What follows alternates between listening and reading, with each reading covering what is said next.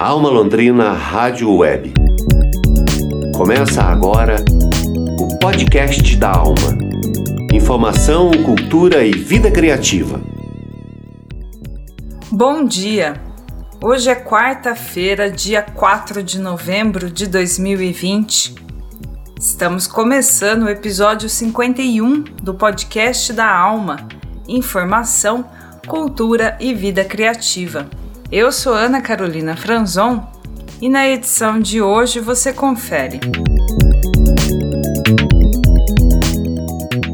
Abrimos novembro com Karen de Bertolis e a peça poética musical sobre o cotidiano. A banda de um filho de um cego lança na próxima sexta-feira o álbum Mente Andorinha. E direto da programação de podcasts da Alma Londrina Rádio Web, vamos conhecer o Engenharia Científica no episódio temático sobre os estágios durante a graduação. Confira.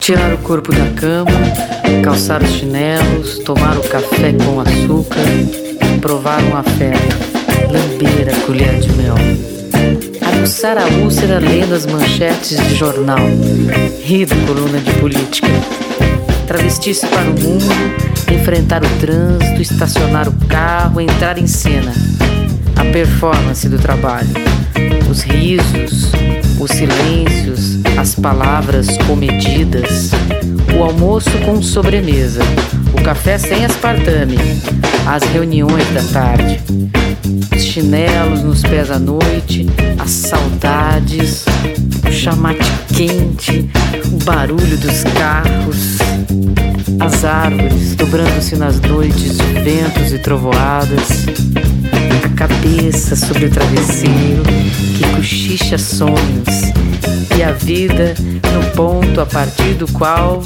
realmente começa.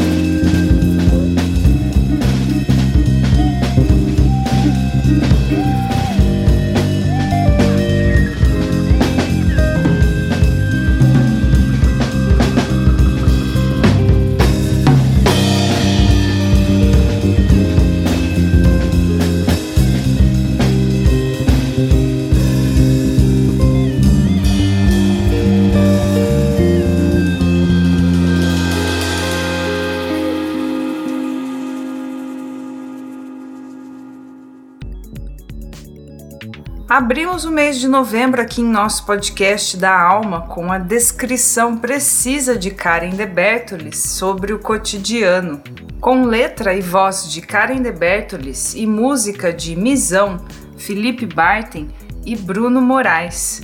Sobre o cotidiano foi gravada no estúdio Plug e está no disco Mulher das Palavras e no projeto de Spoken Words realizado pela escritora Karen de Bertolis desde 2009. Aqui para o podcast da Alma, essa foi uma produção da estudante de jornalismo da Unopar, Giovanna Montezin. Nas notas do episódio você encontra um link de acesso para a gravação do show completo A Mulher das Palavras no canal de Karen De Bertolis no YouTube. Alma Londrina Rádio Web. Notícia de verdade. E agora vamos ouvir a segunda parte da entrevista que o jornalista Bruno Leonel gravou com a banda de um filho de um cego. Nesta sexta-feira, dia 6 de novembro, a banda lança o álbum Mente Andorinha, que teve a primeira parte lançada no início de 2019. Recentemente, a banda divulgou o lançamento da faixa Sibipiruna com mixagem do produtor Tolstói, que é conhecido também pelo trabalho com o cantor Lenine. Os detalhes dessa produção, Sibipiruna, você confere no episódio 50 do podcast da Alma. Agora, o compositor Lucas Varicoda e o guitarrista e produtor galego Teixeira que são integrantes da banda de um filho de um cego, falam um pouco mais sobre as atividades nesses tempos de quarentena e os próximos projetos da banda. Vamos ouvir.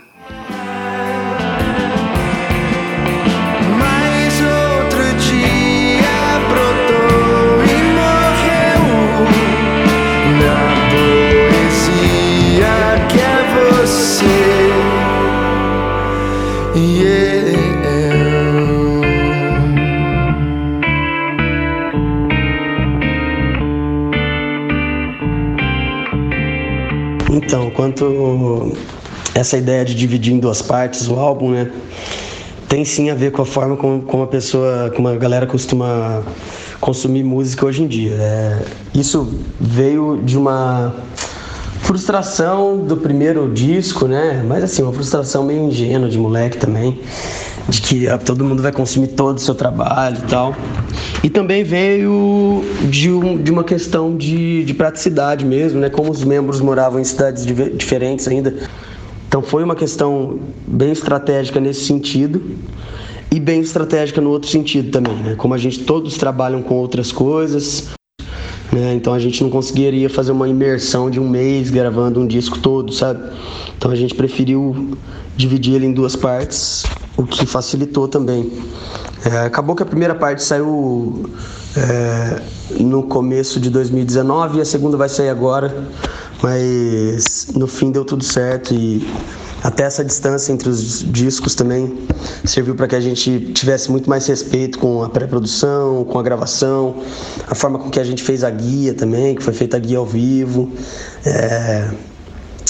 Buscar o Tolstói para mixar, buscar o Carlos Freitas, né, cara, que é o maior engenheiro de masterização da história do país, para masterizar também, que ele está terminando inclusive hoje essa masterização lá de Miami. E o disco sai sai essa sexta, dia 9. Essa sexta não, né? Sexta, dia 6 de. Desculpa, sexta, dia 6 de novembro. Então, no fim, teve um intervalo grande entre as partes, mas isso não foi um problema, na verdade, ajudou.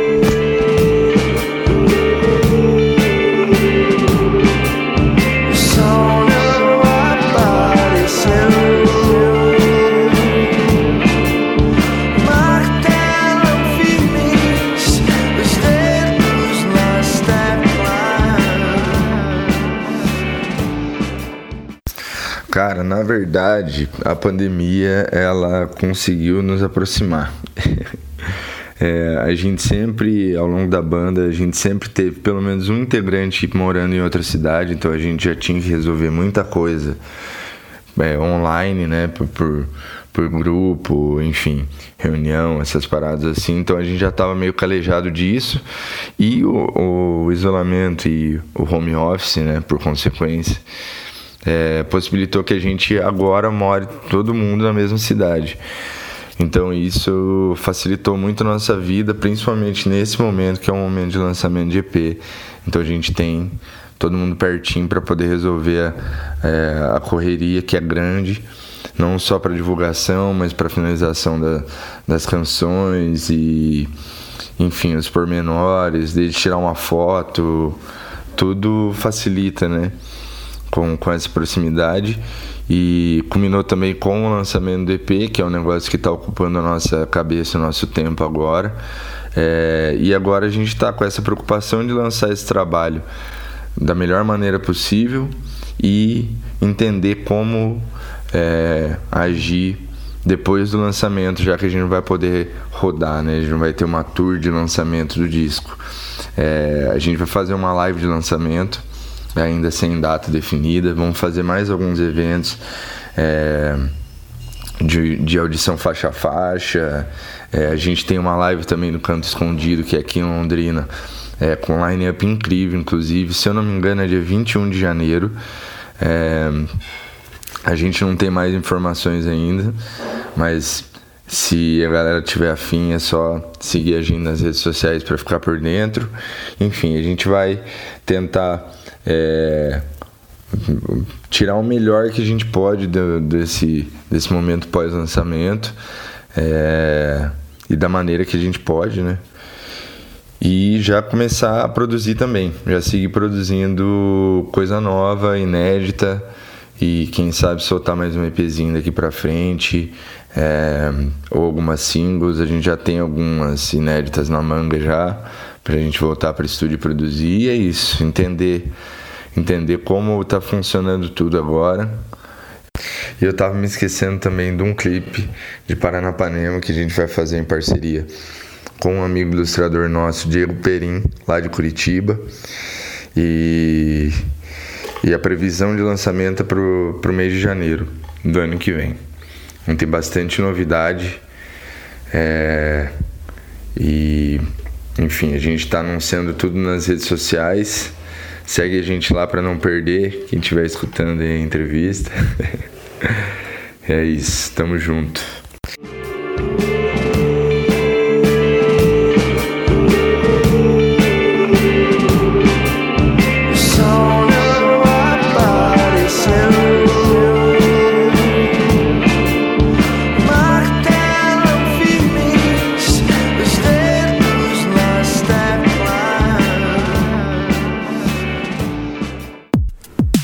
Londrina Rádio Web, conectando ideias, unindo manifestações.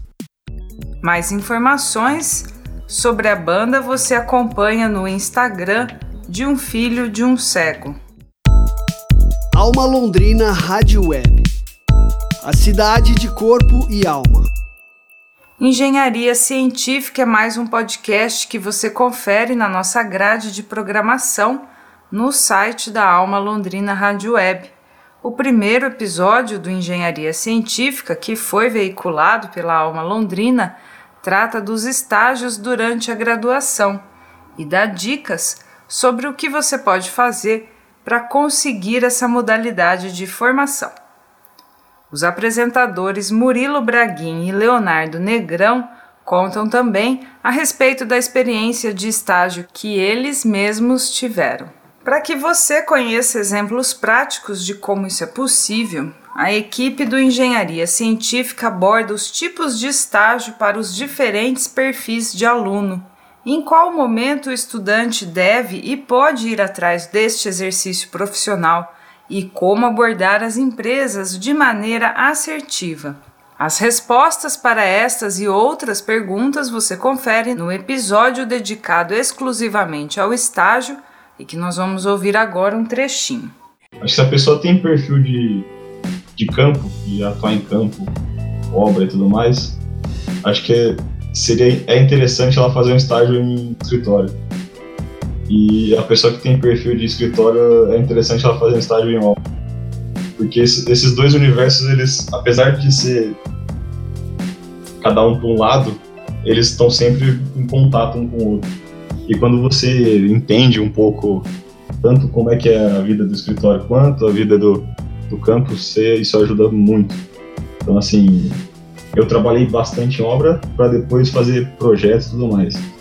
Isso me deu uma base muito boa, assim, para poder atuar no escritório. Então, acho que você conhecer dos dois, aproveitar o estágio para conhecer dos dois e até escolher também. Às vezes você acha que você, você gosta mais de um e não, não gosta, sei lá, pode se identificar mais com outro é bom procurar as, as opções. Porque justamente o estágio ele é um período então você pode fazer estágios em lugares diferentes. E se você pega a dica do Gabriel de começar a fazer estágio, se você puder, é claro, desde os primeiros anos da faculdade, em empresas diferentes, em locais diferentes, você consegue. Você faz um estágio seis meses em um lugar, um ano no outro, dois anos em outro. Eu tive um estagiário, por exemplo, que começou comigo, ele estava no segundo ano da engenharia, e ele ficou comigo um ano inteiro, se eu não me engano. E depois saiu do, do escritório e foi para outro lugar, para obra, não sei onde ele foi. Ele acho que foi para a prefeitura, inclusive. É, que era totalmente diferente do que eu fazia. Ou seja, esse cara tava fazendo uma coisa comigo, quis fazer outra, foi, e daí ele vai testando, vai vendo o que é e o que não é para ele. O difícil é você chegar no quinto ano da engenharia e tentar escolher só um, pegar só um ali, é só aquilo, e se você não gostar, você vai fazer o quê, né? Então, eu acho que vale muita dica de começar o quanto antes melhor. E outra, gente, faz estágio temporário, igual a gente já falou, faz estágio. Procura, né? Estágios em vários lugares você vai conseguir fazer, com certeza. Até tem modelos assim de empresas que fazem reforma de é, lojas, que fazem trabalhos à noite. E eu já vi gente fazendo estágio nesses lugares, sabe? Tipo shopping, outros lugares assim, também é válido. Né? One step closer to victory. Ouvinte, agora que você sabe o que o engenheiro faz, então tenta imaginar onde o engenheiro pode trabalhar. A gente já deu algumas opções aqui, e são essas opções que você pode correr atrás de um estágio. Você pode atuar no escritório de projeto, aí existem vários tipos de projeto: estrutural, hidráulico, elétrico. Você pode atuar em construtoras, existem incorporadoras também. Para o estágio curricular obrigatório, você tem que fazer estágio justamente numa é, seja num escritório de projeto, construtor e tudo mais. Você tem que ter um supervisor de estágio também que seja engenheiro civil e, e atue na área, né?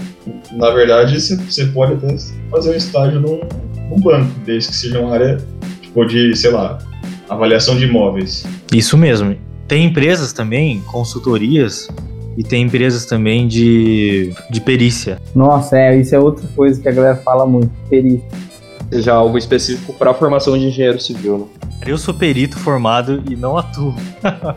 não atuo. A galera acha que é simples, juro. Você vai perguntar pra molecada e acha que é tipo, pô. É difícil, cara. Talou o dedo, tá viajando pra Maceió, pra Fortaleza, tá ligado? Ah, vou lá fazer uma perícia. A área de perícia é uma área bem interessante de se aprender ainda enquanto estudante. Eu conheci um perito que tem mais ou menos a minha idade, assim, uns 30 anos, que ele começou estagiário de uma profissional, uma engenheira autônoma que era perita. E ele pegava algumas perícias mais fáceis enquanto estagiário, depois se formou, virou parceiro dela, né? Não sócio, mas parceiro. Ele também virou um profissional autônomo e até hoje está na área, cara. E para ser perito, né, o Murilo, você que é formado é, nessa área, é, tem que ter um conhecimento muito vasto de método construtivo, execução de obra, materiais, a parte química ali e também de legislação. Né? Exatamente, olha, legislação é o maior conhecimento de todos. O conhecimento técnico na perícia você vai ganhar na sua graduação, mas na área legislativa é um negócio complicado e que tem que aprender. E, e, a gente consegue aprender. Todo engenheiro é capaz de aprender muita coisa. A gente estuda para aprender. Dá para entender isso? o episódio completo Como Conseguir Estágio em Engenharia do podcast Engenharia Científica você confere no nosso site no endereço almalondrina.com.br e também no Spotify, Google Podcasts e nas principais plataformas de podcasts e streaming do mundo. Esse foi o podcast da Alma do dia 4 de novembro de 2020, episódio 51. Produção é do Núcleo de Jornalismo da Alma Londrina Rádio Web, com patrocínio do Promic. Edição de áudio de Tiago Franzin, produção de comunicação de Teixeira Quintiliano, reportagem de Bruno Leonel, divulgação de Alexandre Jorge e a coordenação geral do Daniel Thomas. Na assistência de produção e redação, as alunas do curso de jornalismo da UEL e da Unopar, Karina Oliveira, Giovana Montezin e Júlia Simões. Na edição de jornalismo e apresentação, eu, Ana Carolina Franzon. Nós agradecemos a sua audiência. Você acompanha os nossos novos episódios no site da Alma Londrina, no Spotify e também no Google Podcasts. Para você, um bom dia!